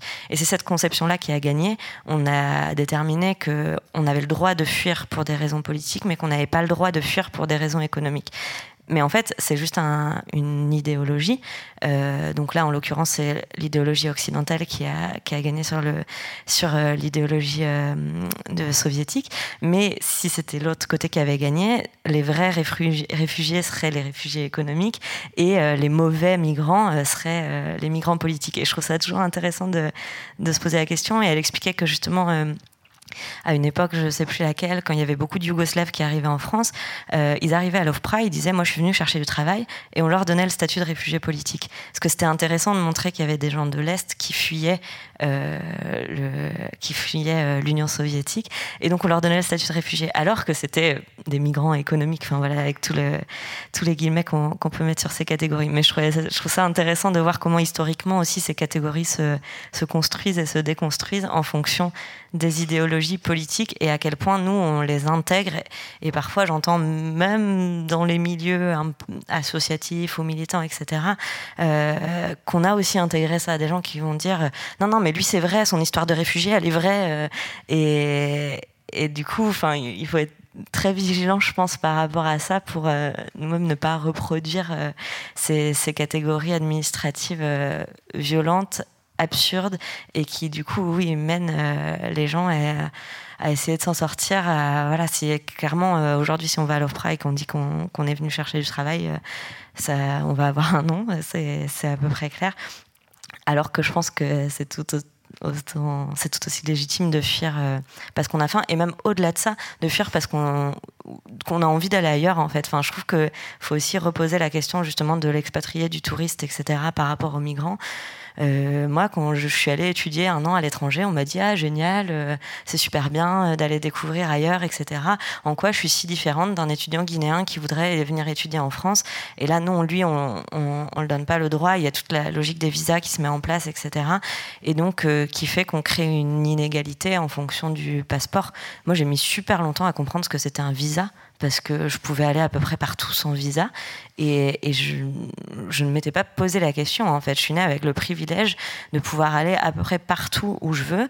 De, si j'ai envie d'aller étudier, bosser ailleurs, je peux à peu près le faire où je veux. Et, euh, une autre partie du monde est, née euh, en sachant qu'ils étaient enfermés à l'intérieur de leur pays parce qu'ils étaient indésirables à côté. Et je pense que c'est important de, se poser la question de nos privilèges euh, occidentaux que, nous confèrent nos passeports aussi je pense. Pour revenir sur les, catégories politiques, réfugiés politiques et, et euh, oui, il y a aussi les réfugiés climatiques en fait qui commencent à venir maintenant. en fait, et ça va être la nouvelle catégorie et on va pas savoir comment les classer en fait, parce que c'est pareil. En Syrie, il y a des problèmes de, climat aussi. Enfin, voilà, les gens partent aussi. euh, et quand il y a des problèmes politiques, c'est qu'il y a aussi des problèmes écologiques. euh, tout, ça est très, très, très lié, intimement lié, et depuis toujours, hein, historiquement. Donc évidemment c'est stupide, toutes ces catégories. Enfin, c'est des messages que l'Occident essaie d'envoyer. On a l'impression à, ces pays pauvres, à ces gens-là, pour faire des pressions par-ci, par-là, mais alors qu'il y aurait d'autres façons de régler le problème, euh, évidemment, autrement, quoi. Avec des, des vrais politiques euh, qui s'engageraient vraiment, quoi. Évidemment, quoi. Et pour en revenir sur les passeurs, évidemment, euh, on dit que voilà, les gens de la, la Roya, là, pour cette expérience qu'on a vécue là-bas, c'est des gens qui prennent la route et qui traversent la frontière pour aller travailler, en fait, qui passent par l'Italie, qui vont en France et qui reviennent, euh, enfin, qui vont de France à France, mais qui passent par l'Italie, qui passent deux fois la frontière euh, par jour. euh, Et ça, les gens font ça depuis toujours. Leurs parents faisaient ça, tout le monde faisait ça. Sauf que maintenant, bah, il y a des noirs sur le bord de la, route et, qui font du stop, qui se cachent, qui sont dans les tunnels, et il y en a plein. Et, et donc, évidemment, les gens les prennent au bout d'un moment quand c'est complètement humain. Et, c'est normal quand on voit des enfants, des, gamins qui galèrent et tout ça. Et quand on sait, parce que quand on passe tous les jours, on sait quand les flics sont là ou sont pas là. Et, donc, ben, on fait passer les gens dans le coffre. Et c'est aussi simple que ça, quoi. C'est du, du simple bon sens, quoi. Et même les policiers qui étaient sur place, en fait. Parce qu'il y a un déploiement de policiers extraordinaire dans la Roya. Il y a beaucoup, beaucoup de gens. En fait, ceux qui restent longtemps, mais ils en ont marre. Ils commencent à aider aussi. Ils donnent leur godasse, ils donnent des fringues, ils essayent de, faire des choses. Donc les policiers, on les fait tourner aussi. Donc les, voilà, c'est un simple bon sens, quoi. D'humain à humain, on peut pas faire autrement qu'aider les gens. C'est aussi simple que ça. Euh, non, moi je, voulais- peux juste rajouter quelque chose sur la manière dont effectivement euh, il y, a une manière systémique euh, dont on, même en étant en voulant être acteur de l'accueil, on se retrouve à reproduire les catégories euh, qu'on voudrait pourtant repousser. C'est-à-dire, bon, si je prends l'exemple que je connais, qui est que quand on essaye de, par exemple, de- d'aider quelqu'un à préparer son entretien et donc à écrire son récit de, de demande d'asile. moi, ce qui m'a frappé, les personnes avec qui je, je, en parlais, donc c'était des gens qui venaient essentiellement du Soudan ou d'Érythrée ou euh, pays arabes, euh, on parle arabe, euh, ils- tous, me, disaient la même chose, quoi. Enfin, ils me donnaient tous le même récit, complètement stéréotypé. C'était vraiment. euh, et donc en fait là, on est obligé de, de leur dire euh, bon, mais Coco, ça. ouais, alors déjà, mais en fait, c'est parce que déjà, ils ont eux-mêmes une, idée, enfin, ils ont intériorisé ce qu'on attend d'eux, et souvent, euh, et donc, très souvent, au lieu de raconter leur propre histoire, bah, en fait, ils vont s'en bricoler une autre euh, dont, ils pensent qu'elle va être conforme aux attentes euh, de l'officier de protection qui va, qui va avoir en face d'eux. Sauf, que, sauf que, du coup, bah, ça colle pas, il y a plein de trucs qui, qui vont pas coller, et nous, on se retrouve en position un peu de flic, alors qu'on on veut pas juger, mais de dire, bon, bah, Coco, ce truc-là, personne va l'acheter, donc il faut, il faut voilà, soit tu racontes ta vraie histoire, soit tu, on se retrouve même à nous-mêmes inventer des détails euh, pour rendre les choses plus. Parce qu'après tout, si les gens ils ont envie de raconter des bêtises, euh, enfin, de ne pas dire leur vraie histoire, ça me regarde pas. mais, du coup, on se retrouve vraiment en position de, de reproduire complètement euh, les catégories qu'on essaye de contester, quoi. Et c'est, un truc, je sais pas comment on peut s'en sortir en fait. C'est vraiment systémique. Il y a un, micro qui va, circuler donc pour, les questions. Allez-y, non, non, mais allez-y. hein. Mais il y a un micro. Non, mais en fait, prenez le micro parce que les gens au fond ne vont pas vous entendre sinon. Non, Je réagis à cette histoire de parce que moi j'ai pas mal traduit l'histoire aussi pour euh, les Afghans et, euh, et en fait euh, ça me fait enfin j'ai- fait ça euh, un peu bien avant euh, 2015 donc parce que ce problème n'est pas un problème d'aujourd'hui hein, on est bien d'accord et ce que je voulais juste dire en un mot, c'est- la même absurdité que le visa, hein, pour revenir sur vous. Le, passeur, quand il vend un passage, euh, si c'est un passeur qui vend, parce qu'il y a ceux qui, qui le font par humanité, eh ben, ils vont une histoire aussi, parce que bah, c'est un visa en fait, c'est aussi protocolaire qu'un visa. Je voulais juste re- rebondir sur cette histoire de visa et d'histoire.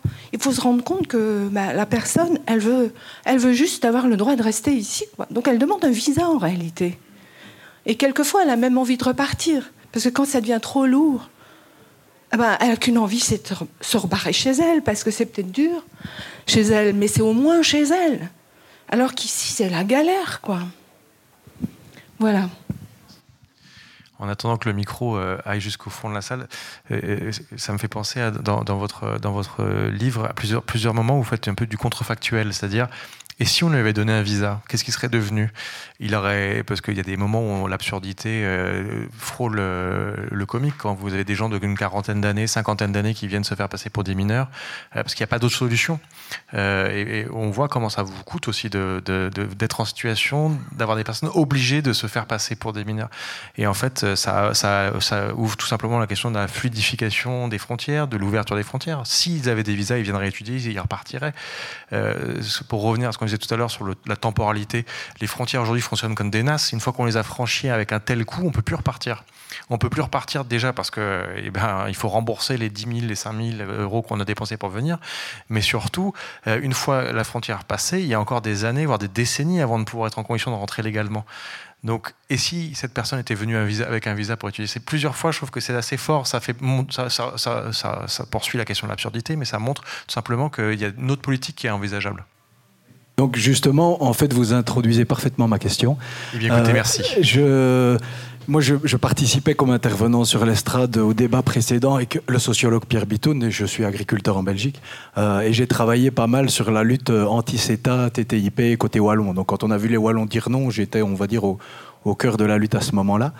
Euh, et en fait, c'est pour ça que je suis parfois mal à l'aise avec ces enjeux, c'est qu'en fait, en travaillant sur cette thématique, je voyais par exemple que sur le TTIP, euh, permettez cette légère digression, sur le TTIP, dès les années 90, euh, Peter Sutherland, qui était le président de la, banque Goldman Sachs, avait créé le Transatlantic Policy Network, qui visait à faire une politique commune entre l'Europe et les États-Unis.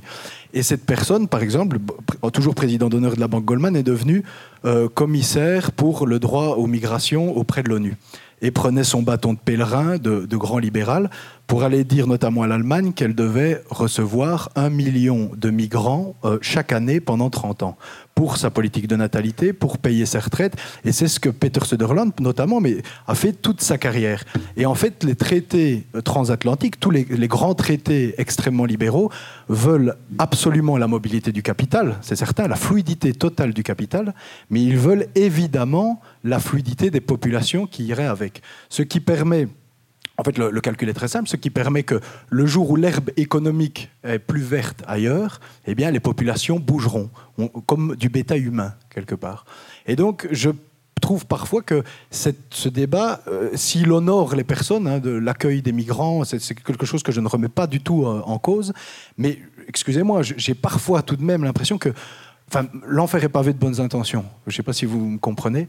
Et que cette espèce de grand chaos qu'on nous organise aujourd'hui, eh bien, cette démocratie euh, où je, enfin, moi, je suis ému de la condition des migrants. Je ne peux pas voir un miséreux dans la rue. enfin, voilà, ça me retourne le cœur et je comprends tout à fait le, destin de ces gens qui tentent l'aventure. Mais je ne voudrais pas euh, euh, que, mon cœur me fasse complice du grand capital. Je ne sais pas si vous comprenez ce que je veux dire.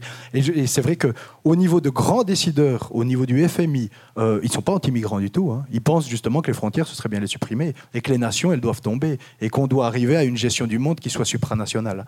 Et donc, euh, je suis parfois mal à l'aise avec ça. Je voulais avoir votre point de vue sur ce caractère euh, absolument volatile, déplaçable à l'envie et du capital et des personnes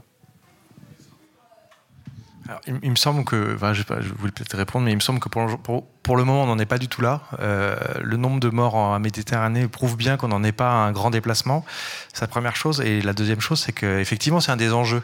La question du capitalisme et du, euh, du, droit du travail et des conditions de travail. Euh, mais un, une autre ouverture des frontières est aussi possible que celle qui est vendue par le capitalisme et le néolibéralisme. C'est pas la seule solution, euh, cette, ouverture. On est dans une situation très classique où en fait les chercheurs et autres viennent avec un, témoignage et un certain nombre de problèmes. On leur dit mais quelle est la solution? Euh, Pointer un problème euh, n'engage pas forcément à, apporter une solution. Déjà, ça c'est la première chose. Euh, c'est une manière un peu facile de se défendre, mais il me semble important de le dire. et une deuxième chose, et moi je reviens des choses très très concrètes et très classiques et, qu'on voit dans l'ouvrage de Rosanne Lebert, c'est Beaucoup de gens viennent en France parce qu'ils ont besoin de 5 000 euros, de 10 000 euros, de 15 000 euros pour construire une maison. S'ils avaient un visa pour venir et qu'on qu'on les laissait travailler 3, 4, 5 ans et qu'au bout des 3, 4, 5 ans, ils avaient économisé les 15 000 euros, ils rentreraient chez eux pour, euh, pour, leur projet. Euh, voilà, euh, je pense que avant, avant même de passer, je pense que l'étape recherche et poser des questions a quand même un intérêt, et je vais dire pourquoi. Parce qu'en fait, ce que disait Stéphane, par exemple, sur le fait que les personnes, si on leur donne un visa, elles pourraient venir et peut-être repartir après, etc. En fait, ça fait quand même des années, ça fait même des décennies qu'il y a des études sur, sur les flux migratoires. Euh, qui démontre que l'immigration en fait n'est pas un problème. En fait, toute, la question est qu'est-ce qu'on va construire, qu'est-ce qu'on construit en problème et qu'est-ce qui alors vous dites évidemment ça, ça c'est sûr. Il y a des guerres au Moyen-Orient, il y a une démographie en Afrique, euh, tout ça c'est sûr que c'est un problème. C'est un problème en premier pour ces gens-là d'ailleurs, faut commencer. Euh, mais la, question est effectivement, comme vous dites, que fait-on? Est-ce qu'on s'enferme quoi? Enfin, Et la réponse, la réponse qui est donnée par la plupart des États, c'est parce que vous dites le capitalisme, la mondialisation, tout ça, tout ce qu'on veut, c'est nos borders, etc. Mais effectivement, mais faut voir pour qui? Faut voir pour qui? C'est nos borders pour les capitaux, c'est nos borders pour les gens qui ont les bons passeports, c'est nos borders pour les gens qui, euh, ont les moyens. Euh, euh, donc il y a de nombreux livres d'un auteur qui s'appelle Bauman qui, qui, parle justement de, ce, grand partage entre les personnes qui sont engluées aux frontières et les personnes qui les traversent fluidement. Et donc, euh, pour en revenir aux, travaux, aux, travaux des, chercheurs, euh, les travaux sur l'immigration, ils sont très anciens et ils existent depuis longtemps. Et tous ces travaux euh, sur l'immigration d'abord et ensuite sur l'immigration en général, ils montrent que la, théorie de l'appel d'air, comme quoi si on laisse rentrer quelqu'un, tout le monde va rentrer, c'est n'importe quoi. Ils s'appuient sur des, sur des, sur des études sérieuses. Il montre effectivement que de toute façon, comme euh, tout le monde le rappelle à travers des cas humains, euh, les personnes de toute façon elles viennent. Alors euh, la question c'est est-ce qu'on est qu'on les laisse crever ou est-ce qu'on leur donne les moyens de venir dans des, dans des meilleures conditions? Fermer les frontières, c'est laisser crever les gens en fait. Donc du coup ça, je pense que le problème qu'on a aussi, c'est de transmission. Enfin, c'est parce qu'il y a un discours aussi euh, politique qui va essayer de désigner l'autre comme, euh, comme étant le problème et l'envahisseur, au lieu de, de lire. Il y a un problème de transmission de ces travaux qui expliquent qu'en fait, les migrations sont positives pour à peu près tous les pays. Donc voilà. Oui, moi je vais intervenir et revenir sur la thématique qui, est posée ce soir. en fait, donc j'ai bien compris euh, les, euh, enfin, vos points de vue un petit peu sur les, difficultés de la réglementation, euh, à la fois l'immigration économique, les problématiques de migration politique. Si aujourd'hui, dans un monde rêvé, chacun, chacun des trois, vous, vous aimeriez faire évoluer la réglementation, j'aimerais avoir votre point de vue réel, c'est-à-dire sans contrainte, même sans contrainte, je dirais, idéologique, intellectuelle, Comment vous aimeriez voir la, réglementation? Est-ce que par exemple un titre hospitalité, par exemple très simple, un titre inconditionnel, quelqu'un qui pose le, pied sur le, territoire français par exemple, se fait délivrer automatiquement un titre inconditionnel? Est-ce que c'est quelque chose qui, vous, qui vous séduit?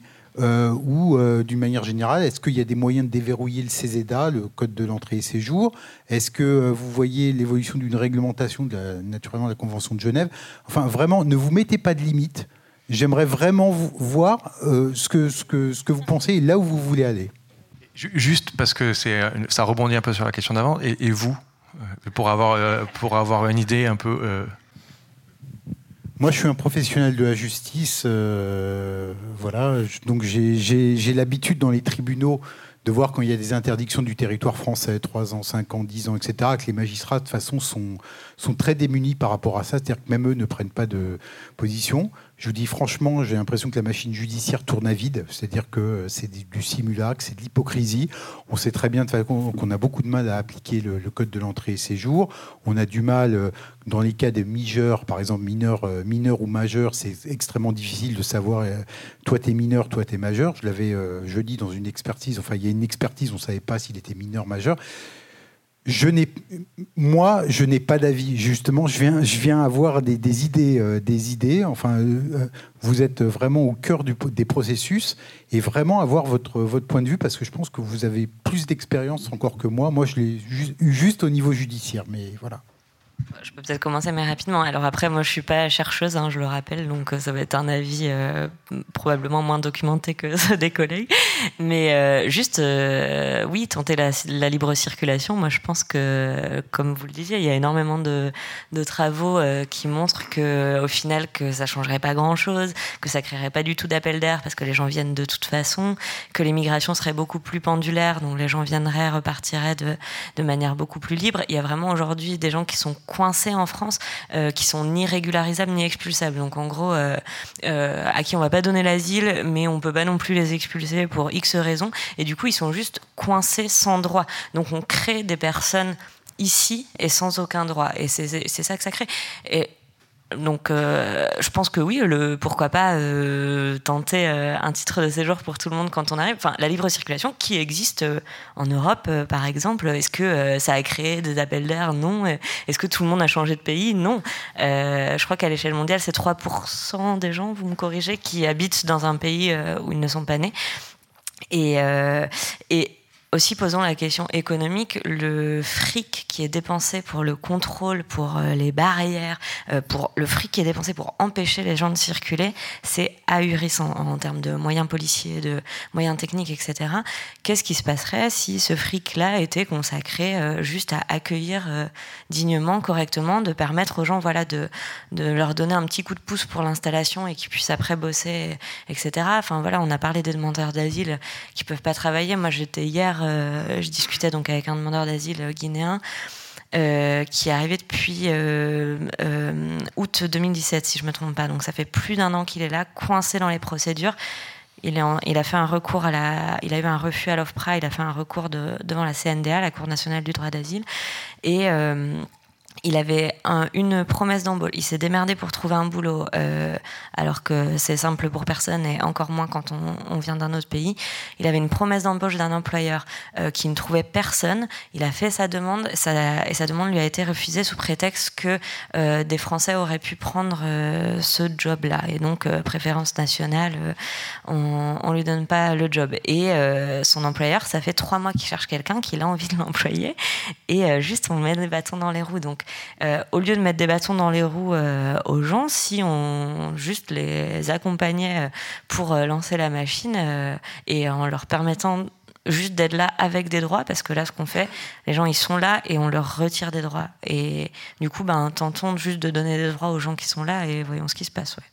Oui, enfin, euh, moi, y a un titre euh, personnel, euh, oui, je suis tout à fait pour la libre circulation et de toute façon, je ne vois pas ce qui nous permettrait de vouloir contrôler pourquoi quelqu'un a envie de s'installer ici ou là-bas, mais ça, c'est une autre question. Enfin, le problème, c'est que nos, désirs et nos volontés, elles sont, elles sont, c'est des bonnes intentions aussi, et il y a quand même un un caractère un peu euh, systémique. Il y a aussi des raisons économiques et politiques au fait qu'on bloque les gens euh, sur le territoire. Enfin, je veux dire, euh, ça c'était déjà un phénomène ancien qui a été décrit comme la délocalisation sur place, qui était le, fait de, ce qu'on appelait à l'époque les sans-papiers, qui étaient ici, qu'on laissait quand même rentrer, qu'on contrôlait, qu'on contrôlait pas trop et qu'on laissait parce que ça fait une main d'œuvre corvéable à merci. C'est la même chose avec maintenant.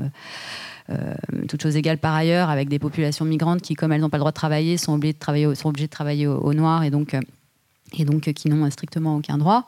Mais il faut aussi rappeler que euh, l'Europe se, barricade, enfin voilà, euh, adopte une posture de, forteresse euh, par rapport à une misère du monde qui, déferlerait sur elle comme un flux. Mais il faut quand même rappeler que la plupart des migrations dans le monde se font quand même du sud vers le sud. Hein. donc on n'est quand même pas non plus l'endroit le, plus, enfin je veux dire, c'est les pays où il y a le plus de réfugiés au monde, c'est pas les pays européens en fait. Donc euh, il faut aussi, euh, euh, enfin peut-être décentrer aussi un peu le regard par rapport à l'idée que l'Europe serait une espèce d'Eldorado à préserver, sinon on va tomber dans la dans la dystopie où voilà, on aura une classe de nantis sur la Lune et le reste, enfin voilà. C'est mon avis. Oui, mais c'est le mien aussi, hein, de toute façon. Ça me paraît évident qu'on ne peut pas se renfermer. Euh, enfin, évidemment qu'il y a des problèmes économiques, je ne sais pas trop. Moi, je suis encore moins au fait de tout ça. Je suis qu'un humble dessinateur. Mais, mais euh, comment dire, je sais pas, ça me paraît tellement paranoïaque de faire des frontières et de, tout fermer, de tout contrôler, de tout mettre comme ça. Et, de rester dans son coin et dire eux c'est les méchants, ils vont me piquer mon travail. C'est vrai, c'est affreux quoi. J'ai voyagé un petit peu en Afrique, au, Burkina Faso, dans des endroits comme ça. C'est incroyable comme, enfin, il y a quelques années maintenant ça se complique, mais c'est incroyable comme il y avait des nationalités de partout. Effectivement, quoi. Il y a des gens de partout qui arrivent de partout. Il y a cinq ou six langues, tout le monde parle cinq ou six langues. Il y a des religions différentes et tout se passe bien, quoi. Tout va bien. Il y a du boulot pour tout le monde. Donc il y a des sociétés comme ça qui peuvent marcher effectivement. Je pense qu'on a encore le temps pour prendre euh, une, série de questions. Oui, juste une question. Vous disiez qu'il n'y avait pas d'alternative entre crever et venir ici. Est-ce qu'il n'y en a pas une troisième qui est euh, de remettre en cause le principe de la qu'une croissance infinie dans une terre limitée est possible, euh, de remettre en cause euh, comment dirais-je, le fait que 80% des ressources vont vers, euh, vers nous. C'est-à-dire nous, on est 20% de la planète et on prend 80% des ressources. Euh, remettre en cause cette fascination pour la culture occidentale et, donc à terme, on n'aurait plus qu'une seule culture. Ça, revient à ça, ce que vous dites. voilà, est-ce que ce genre de question n'est pas posé? Vous parlez de, de qu'il y a des emplois, etc. Mais Enfin, je sais pas moi, euh, jusqu'à combien on doit croître on, est, on va être 70 millions d'habitants en France. Est-ce qu'on doit aller jusqu'à 100, 200, 300 Est-ce qu'il est normal qu'un pays comme le Niger, qui a 15 millions d'habitants, va en avoir 30 millions d'habitants eh, eh, Comment ils vont faire C'est un désert. Comment ils vont faire Le Nigeria, ils vont en avoir 500 millions. Comment ils vont faire Enfin, je ne sais pas. Il y a un moment ou un autre, il faut se poser la question démographique au niveau mondial et la question du grand partage du grand partage des ressources et puis du respect de toutes les cultures. Parce que là, pour l'instant, on vers une culture euh, anglo-saxonne, autour de l'utilitarisme, partout. Et euh, oui, il y a des emplois, ils peuvent les occuper, donc ils viennent. Non, je suis désolé. Émigrer aussi, la question d'émigrer, bah, bah, c'est pas bien pour eux pour eux, c'est pas bien. Ils préféraient vivre dans leur pays. Je suis certain. quand on regarde par exemple les Français qui ont eu beaucoup de mal à émigrer en Amérique du Nord, par exemple, au Canada, il y en avait à peine 60 000.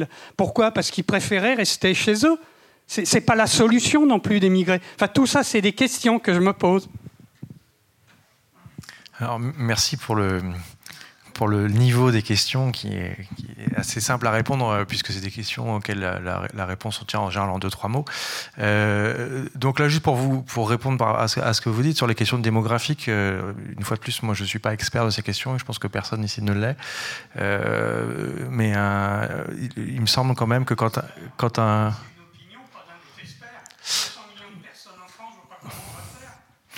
oui, et dans, dans, ce cas-là, je arrête ma réponse ici. Non, mais la, question, c'est de dire, euh, euh, pour, pour, pour, parler de choses que je connais un tout petit peu, euh, le montant des, des, aides internationales au développement au Mali, parce qu'on sait que le, le, le, nombre de, le, nombre de euh, la, croissance de la population est aussi liée à un, niveau économique. On sait que plus les femmes font des études de longtemps, moins ils ont. Enfin, tout ça, on sait, comment ça fonctionne. Mais juste pour vous donner une idée un peu de comment ça fonctionne et comment tout ça peut être rebranché sur les questions de migration, euh, les Maliens qui vivent en France envoient plus d'argent au Mali que l'aide euh, internationale mondiale vers le Mali. Donc, un pays comme le Mali a tout intérêt à laisser partir des gens parce que s'ils veulent se développer, c'est comme ça que ça va fonctionner. La, personne dont vous faites le portrait dans tout au long du livre Soulet, qui vient de la région de Caille au Mali. La région de Caille au Mali est construite par les migrants qui sont en France. Les routes, c'est eux qui les construisent. Les hôpitaux, c'est eux qui les construisent. Euh, donc il y a quand même, y a quand même aussi la répartition des richesses, ça se fait aussi comme ça par des gens qui viennent ici pour envoyer de l'argent là-bas. Et c'est aussi pour ça qu'ils viennent. Et euh, si on parle, on parle de la migration malienne, et c'est particulièrement fort. Euh, tous les mois, ils cotisent, ils envoient de l'argent dans leur pays. C'est aussi eux qui construisent leur pays au Mali. Juste, euh, ce que je peux te dire, c'était euh, sur la question de moi. Je, ce que je pense, j'en pense, c'est que j'invite à, je pense qu'on peut, j'invite à, repolitiser, à historiciser et repolitiser ces questions migratoires, parce que vous dites effectivement, les gens, ils ont envie de rester chez eux. Euh, bon, a priori, je suis d'accord avec vous. S'ils étaient bien chez eux, ils auraient envie de rester chez eux. Mais je pense que l'important à réfléchir aussi par rapport à ces questions migratoires et pourquoi on peut placer d'un point de vue éthique aussi euh, la question de l'accueil, c'est qu'il faut quand même qu'on se souvienne, nous, euh, pays coloniaux, euh, de notre responsabilité dans les causes actuelles du départ de ces gens-là. Donc ça, c'est aussi quelque chose qui a à prendre en compte et que les pays européens, dans leur immense majorité, pardon, refusent totalement de faire. Donc en fait, ce qu'on ne veut voir que la, face émergée de l'iceberg et non pas les racines du problème. C'est tout. Justement, l'histoire de, des pays qui se développent par les gens qui ont émigré, ça devrait, je pense qu'on est d'accord que ça ne devrait pas se passer comme ça. le, le, fait que les pays pauvres sont restés à leur niveau, c'est justement c'est le problème des, inégalités, des, de la non-répartition des richesses. Donc, faudrait pas faudrait pas mettre en contradiction le fait de faire venir beaucoup de monde et qu'on va être trop nombreux ici et qu'ils devraient rester chez eux, etc. Enfin, euh, déjà, si on faisait simplement euh, euh, des visas pour les capitaux et puis libre circulation des personnes, ça serait, ça serait une bonne façon d'inverser les choses, quoi, par exemple. Donc là, on rajoute à la liste des solutions concrètes qui nous sont demandées. Et je souscris. Non, mais tout ça, tout enfin, je crois que le, fond du truc, c'est qu'il faut éduquer, quoi. C'est l'éducation des gens, quoi, tout simplement, partout, quoi. Il faut élever le niveau euh, dans tous les sens, quoi. Et le niveau des politiques aussi. Et, enfin, je sais pas, quand on voit que tous les gens se replient sur des trucs très nationalistes et comme ça, qui ont peur des gens et tout ça, c'est un manque d'éducation, et c'est évident, quoi. Et, les gens qui sont aussi dans, les pays pauvres, euh, qui, veulent venir à tout prix euh, en Europe pour gagner 3 francs 6 sous, c'est aussi un manque d'éducation. Et le planning familial, c'est aussi une histoire d'éducation, etc. Quoi. Donc, euh, ben, je sais pas ce qu'il faut faire à part, éduquer les gens. Quoi. Et, mais on va pas tellement là-dedans non plus, on va plutôt vers la religion en ce moment. C'est un autre problème. Hein. Qu'est-ce une autre solution peut-être pour la religion ça, revient un peu à ce que je disais au début. C'est qu'il y, a des gens qui peuvent se retrouver ici euh, parce que dans leur pays, ils sont dans la classe moyenne. Ils ont les moyens de venir ici. Ils, ont des difficultés à venir quand même, parce qu'ils ne sont pas dans la classe supérieure là-bas quand même. Et ils se retrouvent ici, finalement, ils auraient... Ils s'aperçoivent que c'est. Au début, ils croient que ça va être l'Eldorado. Ils s'aperçoivent que c'est pire que ce qu'ils pensaient. Ils ont envie de retourner, ils ne peuvent pas. Enfin, vous voyez, euh, voyez ce que je veux dire Donc, euh, le problème, il faudrait le voir de façon plus complexe. Et alors, il ne faudrait pas aussi mettre en contradiction l'immigration et le, la décroissance, par exemple. Parce que euh, finalement, le problème, c'est pas de, vouloir, de vouloir donner toute la même culture à tout le monde, la culture anglo-saxonne, comme il a été dit. Peut-être la solution, c'est justement d'avoir tous une vision écologique des choses et d'avoir des vies alternatives et de ne pas être dans un système de travail et de tout ça, d'être dans une économie de, partage. Par exemple, si on avait si on avait laissé la République espagnole euh, euh, se généraliser, euh, on, serait peut-être dans une meilleure situation au, même au niveau mondial. C'est ce genre de choses qui auraient pu l'autogestion. Enfin, ça aurait été un idéal que, à plusieurs moments dans l'histoire, il y a eu des moments où des choses auraient pu. il y a eu la Commune à Paris, il y a eu la République espagnole, il y a eu plein de choses comme ça. À un moment, il était question de, communisme justement, c'était le mauvais côté du communisme qui est mal vu dans le, en Occident, mais il y a, le côté euh, autogestion, euh, euh, libertaire, anarchiste, voilà, qui, qui, serait peut-être une, une, autre, autre alternative. Quoi, Merci beaucoup. Je, vois que la salle est victime d'une émigration massive aussi vers la porte d'à côté. Donc j'imagine que ça va marquer la fin du débat, mais je ne veux pas laisser des gens sur leur fin. Donc s'il y a une question, euh, une ou deux dernières questions euh, qui vous brûlent les lèvres et que vous regrettez de ne pas avoir posé demain, c'est maintenant.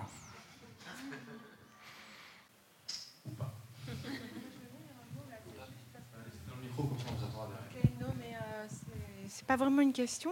Enfin, si, c'en est une, mais pas précise, quoi pas vis-à-vis de quelqu'un en, particulier. Je ne sais pas, c'est par rapport à ce que vous avez dit sur l'éducation, comme si c'était un peu la racine du mal. J'ai pensé ça pendant très très longtemps et je ne suis pas persuadée que ce soit là le problème. En tout cas, beaucoup de gens qui viennent, en fait, par rapport aux migrants, souvent sont très éduqués. Enfin, pas tous, mais beaucoup. Et, euh, les réactions, vous dites les gens, ils deviennent euh, agressifs ou ils se replient, c'est parce qu'ils manquent d'éducation. C'est pas que des gens qui manquent d'éducation qui se replient. Euh, donc, je sais pas, c'est une question. Je crois que ce truc a, omnibulé l'Occident depuis très longtemps. L'éducation, l'éducation, on les envoie à l'école. En plus, il faut savoir quelle école c'est. Enfin, bref, bref, bref. Je suis pas du tout sûre que la solution soit l'éducation, quoi. Mais euh, ça reste vraiment un truc lancé dans le, merci beaucoup. Ce sera le thème du débat de l'année prochaine. merci à tous. Merci à vous trois d'avoir participé à, ce débat. Euh, Merci à vous d'être venus. mesdames et messieurs, comme euh, le Felipe euh, est animé par des bénévoles, qu'on manque un petit peu de sous, on organise une petite. En, au Pays Basque, on appelle ça une couche, hein, c'est-à-dire une petite caisse, voilà, pour. parce que tout le monde, voilà, on organise. C'est libre, quoi, voilà. Vous mettez ce que vous voulez, euh, un ou deux balles, voilà, mille esker, comme dirait au Pays Basque. Merci. Et vous pouvez retrouver donc euh, les intervenants euh, dans la salle à la table des dédicaces. Vous, pourrez donc vous procurer leur livre et avoir une dédicace. Voilà.